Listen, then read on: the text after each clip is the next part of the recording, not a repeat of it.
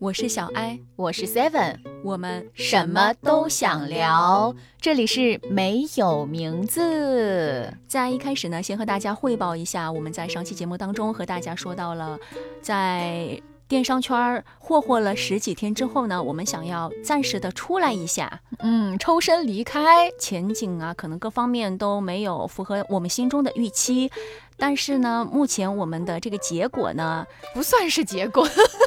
就和大家先汇报一下进度吧。对对对，至少我们是有争取或者说有行动的，行动之后可能得到的一个反馈吧，不是特别好，就还是想说让我们再坚持坚持。观望观望，就上次小艾姐，然后我们一起去跟上期节目当中说的那个前辈姐姐啊，就聊了一下，就说我们的一个想法，我们可能觉得不太想再继续下去了，就以后的话就可能 也不会再来了，就这样一个意思。虽然说说的比较委婉嘛，但还是大概的说了一下。说了以后呢，他当时就。跟我们说再尝试一个月，但是这一个月呢，你们就每个人每个星期陪我一天就行了，其他的就不需要你们操心了。他当时是那么说的，但是呢，就在昨天的时候呢，还是又再一次问我们的这个意见嘛，又出现了新的情况，因为他又去和那边对方的运营刘总沟通了一下，然后呢，也是说了关于品的问题，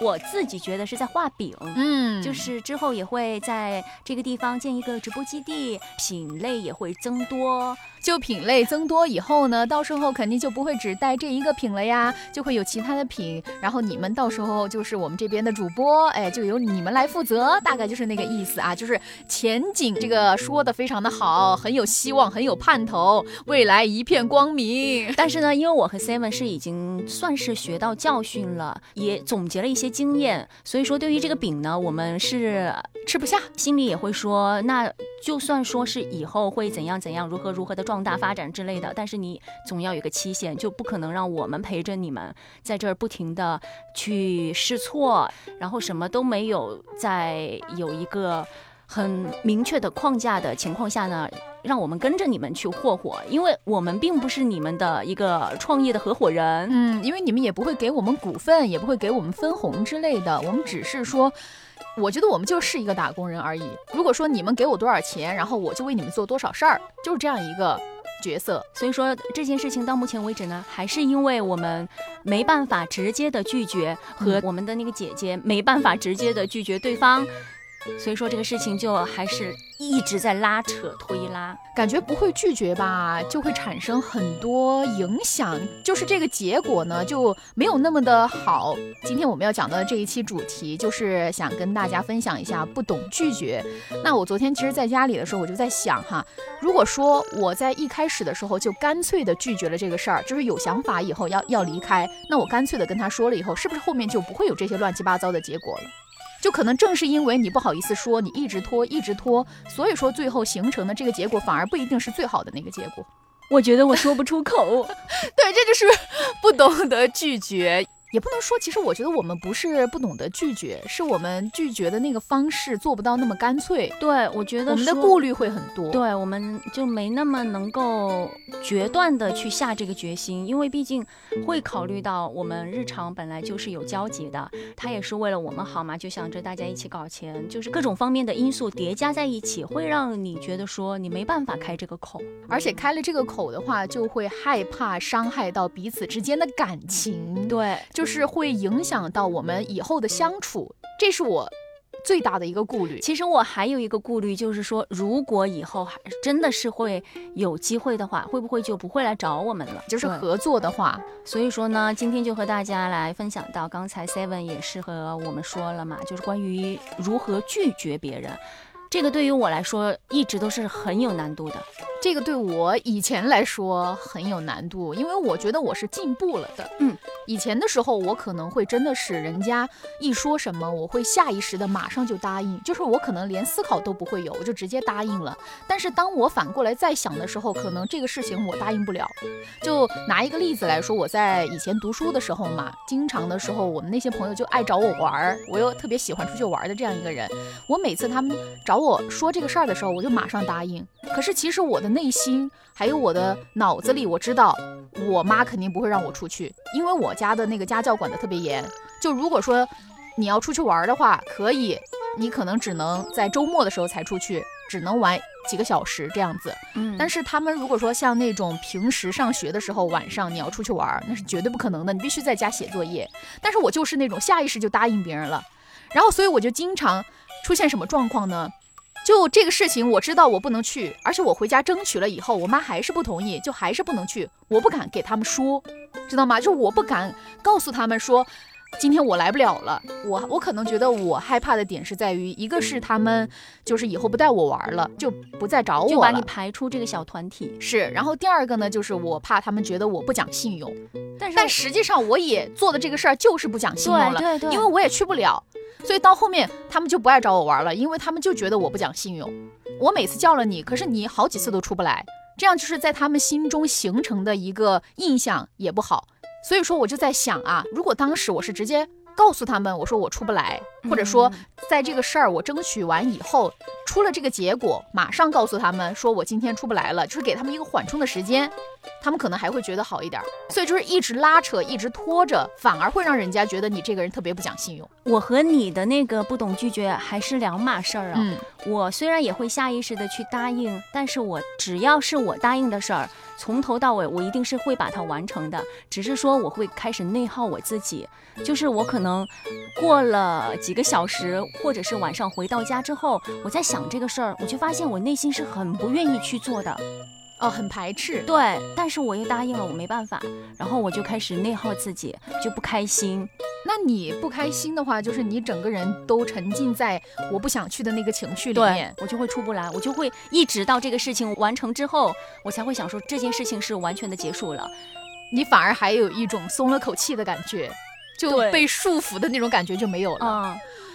因为我在刚刚入职场的时候，我是整个部门当中年龄最小的，就会经常被叫去帮忙啊，或者是周末像值班的时候，要么就是接班的会晚到，要么就直接不到，说有事儿，然后就跟你说啊，我今天来不了，麻烦你帮我带一下班儿。从一开始，因为不懂拒绝嘛，就一直接下来，到后面我想拒绝，我都没办法开口，我就开始会觉得说，如果我在这个时候开口拒绝了，别人就会觉得说，哎，你以前都没有拒绝过，你忽然拒绝，你这个人变了，我会害怕这个点。这个就是有点像那个之前我看到的，说是你一直当一个好人，但是有一天当你开始拒绝别人的时候，别人就会觉得你是个坏人。对。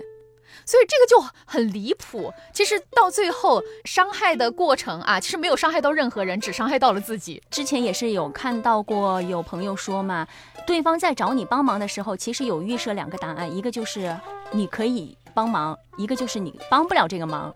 所以说呢，你不要觉得说你只能给。帮忙的那个答案，你其实也可以不帮忙，对方会有一个这个预设，也不会有多失望的。但是就会有我这样的人，就害怕说，如果说我说了我不帮忙，然后对方会讨厌我，甚至觉得说不喜欢我怎样，就会自己给自己一个很大的心理压力。我觉得相对于你来说，我是成熟的很晚的，我一直到三十岁的时候，我可能才慢慢的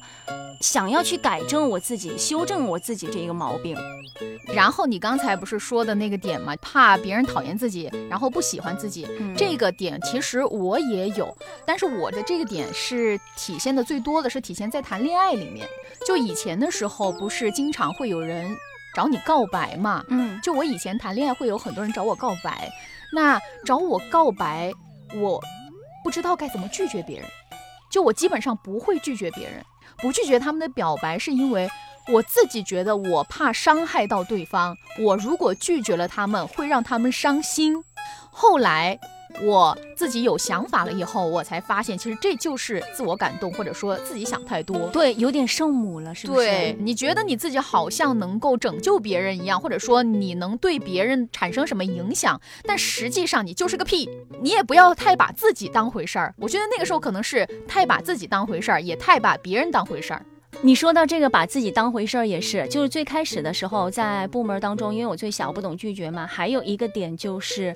那个时候就觉得说，哎，你被人需要，你被人叫到，就是因为你是有能力的，你会这样对自己说。所以说呢，那个时候也不会想要去拒绝，就会觉得说，哎呀，我是因为啊什么都能做，所以说随时随地只要叫到你就你就像一个那个消防员一样随叫随到，你就会觉得说大家都很重视你。其实到头来就是到了年底之后，比如说一些评选啊什么乱七八糟的，你就会发现根本和你没有毛线关系。对你，你以为你是被重视的，其实你就是一个便利贴女孩，就是人家需要的时候才会想到你，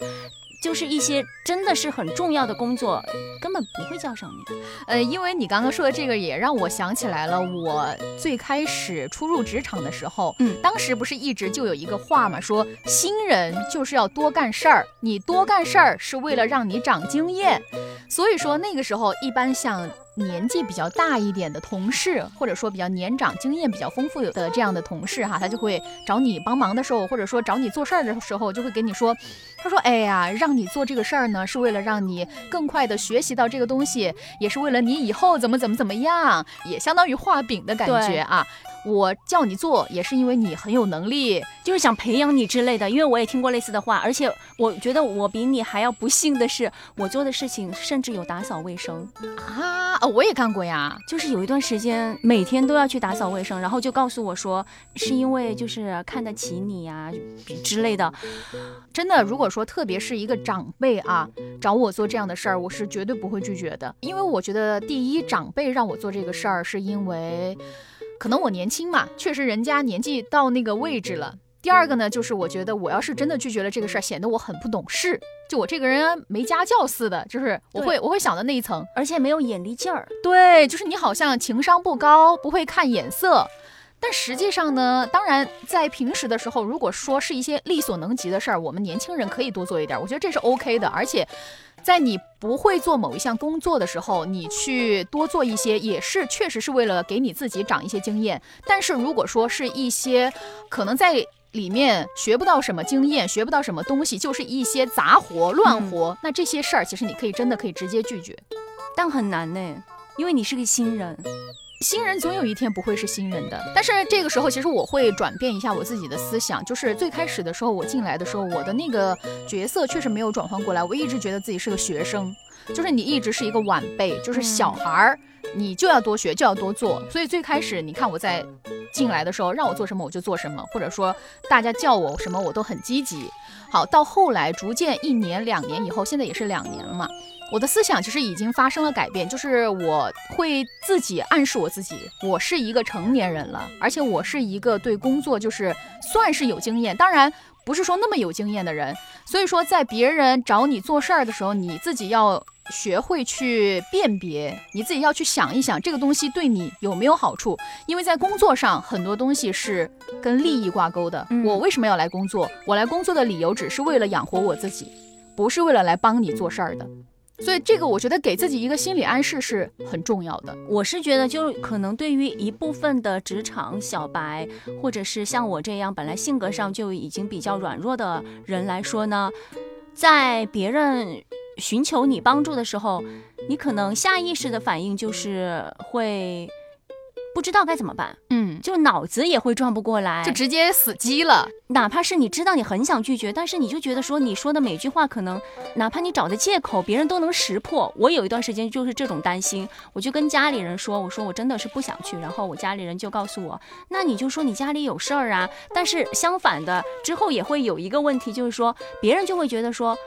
我们单身，我们没有谈恋爱，我们又没有家庭，我们又没有孩子，你能有什么事儿？每一次的时候，我很想去辩解，但是呢，我又不想让对方太知道我自己的生活。但是其实，无论你面对的这一个同事，他有没有自己的另外一半，他有没有什么家庭啊、孩子啊之类的，他都是有自己生活的。对，并不是说两个人或者是两个人以上才算是有自己生活吧？因为你刚才讲的这。这个我也深深有体会，对，特别是在工作的时候，在一些有那种跟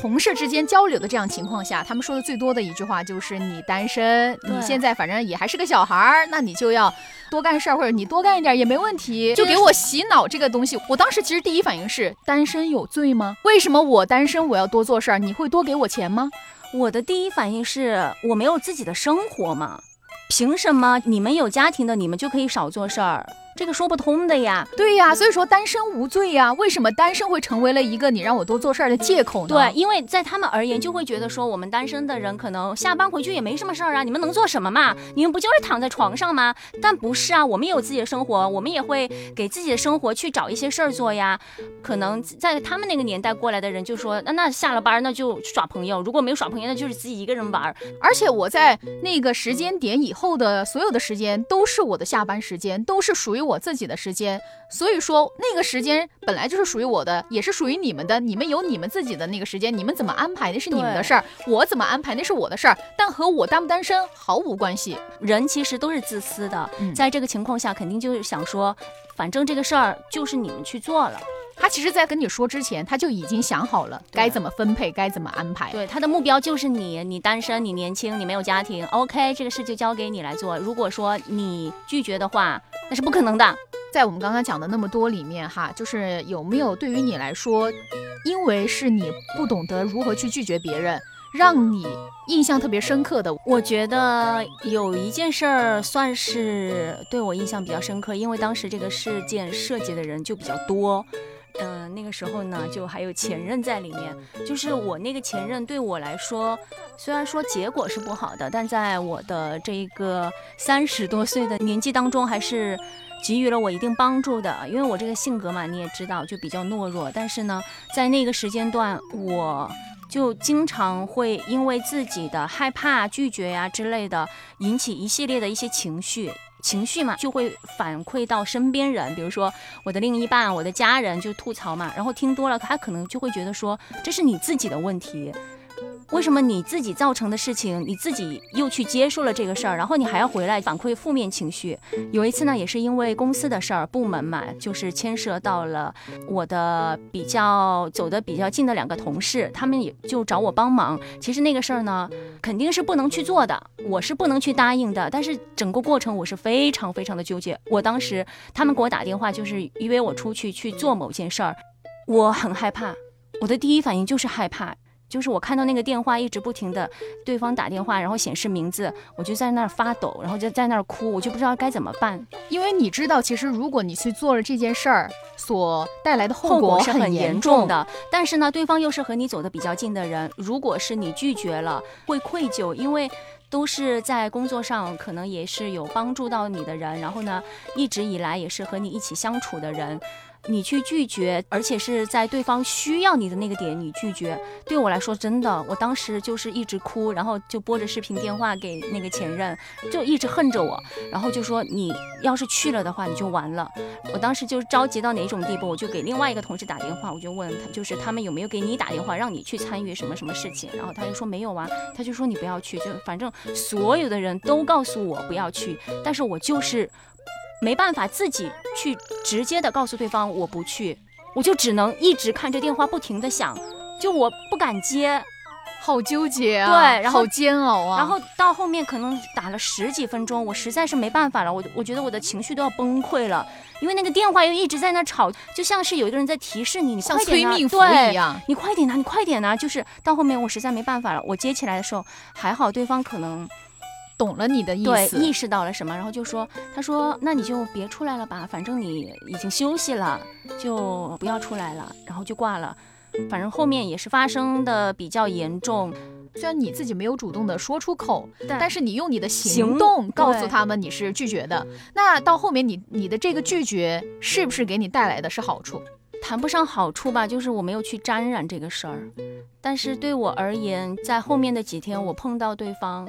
因为还是一个部门的嘛，我会心里比较忐忑，连做一个基本的招呼，我都会心里觉得说心虚。我也不知道为什么，就是其实明明这件事情和我没有任何关系，但我给自己的心理压力就很大。可能我就是太看得起我自己了，总觉得自己很重要，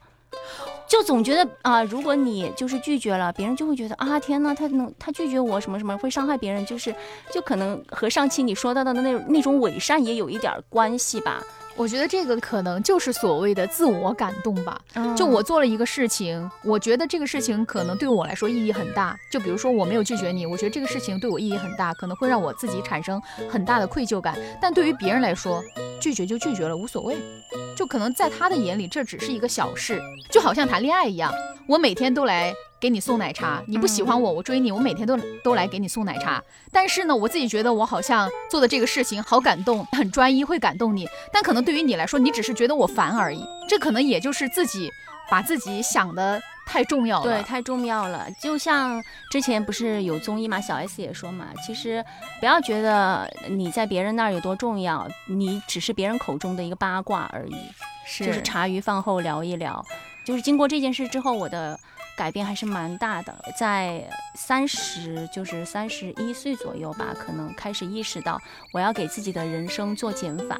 我自己才是最重要的。我觉得我真的是懂得太晚了，就成熟的太晚，自我感觉才是最重要的。做人就得自私呀，因为别人身边的人都这样自私，你一个人在这圣母有什么鸟用啊？然后就 自己觉得自己是个好人，其实根本别人也不会那么看你。哦，还有一次就是我之后也是有改变嘛，当时也是有一个项目找到，就是想让我去参与，因为之前不是有一个活动，我做了一次那个场记嘛，嗯，呃，那个做下来真的也也是很辛苦很累，然后我就不想再去第二次了。所以说第二次叫到我的时候呢，我又不好直接的说我不去，然后我就 开玩笑似的跟对方说，我说我起不来，然后他就说起不来也算理由吗？我说对啊，因为我是晚上睡得很晚。我说如果是晚上两三点的时候你让我去，我可以的，我那个时候精神状态各方面都很好。但是早上的话我就不行。然后我就跟他那么说。之后虽然说有一段时间对方嘛会用那种暗讽的方式，哎呦还起不来，跟他说这些干嘛，反正之类的。但是这件事情我也算是拒绝了。至少是一个进步嘛，因为你踏出了那一步，无论结果它是怎么样的，我觉得就是一个进步，就是好的。我真的觉得我醒得太我晚了。觉得人一定要肯定自己，不要太在乎别人的看法。我觉得我们刚刚说的这一系列哈，我们不嗯懂得拒绝别人，我现在听下来，我觉得就是我们太在意别人的眼光。对，如果说你不那么在意别人的眼光，那可能这些拒不拒绝的都不会发生，因为就是因为你很在乎别人对你的看法，在乎别人觉得你是个好人还是个坏人，在乎别人会不会因为你做的某些事儿伤心、难过、开心怎样怎样。但这些其实应该按道理来说是与我无关的，因为。他开不开心那是他的课题，我要怎么做那是我的课题。人生都是，你有你的课题，我有我的课题，我们要完成都完成自己的作嗯业。就是这些，虽然说我们两个之间的年纪是有一定差距的嘛，但好像就是你说过的这些事儿，你经历的这些情绪，你你给到自己的这些压力哈，我也有过相似的经历。也不能说感同身受，因为每个人的经历都是不一样的。但确实我也有过这样的情况，我相信在听到我们节目的很多朋友啊，也会有这样的情况，或者引起他们的共鸣。但是呢，即使是我们每个人人生当中都会有选择的难题，无论是选择接受还是选择拒绝，所有所有的核心都是要更加的注重自身的感受，因为这个世界上没有人比你自己更重要。其实接着 Seven 的这句话，也让我想到我们俩现在的一个状态。怎么说呢？我们虽然还在这个困局当中，因为自己就是内心不忍直接的去拒绝掉这件事儿，而另一方面，我们给自己也是造成了一定的就是心理上的一个拉扯，内心的一个内耗的一个过程，还是很难受。就是你做这个事情，其实你做的是不开心的，嗯。但是呢，你因为你自己不懂拒绝，所以说你就延长了你自己的不开心。在这儿也是可以和大家就是有一个小贴士吧。如果说当你面对不懂拒绝的情况，你可以想象一下，你如果直接拒绝了，可能你只是这几天。会有点尴尬呀，或者是有点不好受、不好意思之类的。但是如果是你接受了这个事儿，你会长期的让自己陷入到一个漩涡里出不来。这就是所谓的长痛不如短痛。你短短的痛那么一下，比你一直一直一刀一刀割着的痛要爽多了。对，因为整个过程是你自己在那儿煎熬，就别人也不会想着你在煎熬，也因为当你接受这个事情的时候，别人就不会觉得说你是委屈的，因为是你自己做的选择，所以说你就只能自己熬着自己。其实虽然说我们的这个结果也不算说是特别的完美吧，但是我们踏出了那一步，至少也是一个进步嘛，也是给自己的内心。得到了松一口气的机会，因为如果说一直这样耗着，一直不说，一直在想找合适的机会，什么时候说，这个过程如果持续的时间越长，可能我们的内心我会觉得变得更加的不健康。但是如果说你尽早的，即使说我们那天讲这个事情的时候，也没有说讲的特别的婉转，也没有说讲的特别的直接，只是用自己觉得对方应该可以接受的方式说了出来，那最后他是怎么想的？也是他自己晚上可能才需要去想的东西，跟我们关系也不大，因为已经说了，你这个事情已经说了，说了就说了，那就结束了，过去的事情就不要再想了。就是当你做了一个决定，就不要再想了，无论你是接受还是拒绝，反正。大家都是成年人嘛，肯定自己做的选择自己要去承受。就最后还是跟大家说一说，我们说了那么多乱七八糟的东西，心里面想说的话吧。我觉得可以对自己说，对自己说的话，那我可有话说了。你这个懦弱的家伙。你真的是就是想太多。你自己如果做这件事你做的不开心，那你就不要去做。你又做了，然后你又不开心，你还要抱怨，你是怎样啊？真是没用。哈，我说完了。你对自己真的是。各种贬低，自己骂自己，对，自我否定。因为一直以来，因为这个情况就是持续太多年了。虽然说我自己在节目当中也和大家分享到，我已经有所改善，但是现在看来就是改善的也不够彻底。好，那我的话，我想对自己说几个点啊。第一个点呢，就是我希望自己不要那么的圣母，就不要觉得你好像可以拯救所有人，也不要觉得你好像是别人离开你就不行，你做了什么事都会影响到别人。其实不会，你就是个屁而已，把自己当屁放掉就好了。嗯，第二点呢，就是我希望我可以更加的爱自己，就是在二十五岁以前，总是先以别人的感受为主，在做什么事情之前，先考虑到的是别人。虽然说换位思考很重要，但是。在换位思考的基础之上，也要更加的注重自己的感受。如果你都不注重自己的感受，你都不爱自己，我相信也不会有人能够爱你。原本最后一点，我是想讲一下要自信的啊，就是我想表达的那个意思，结果我想不起来了，那我就换一个意思表达吧。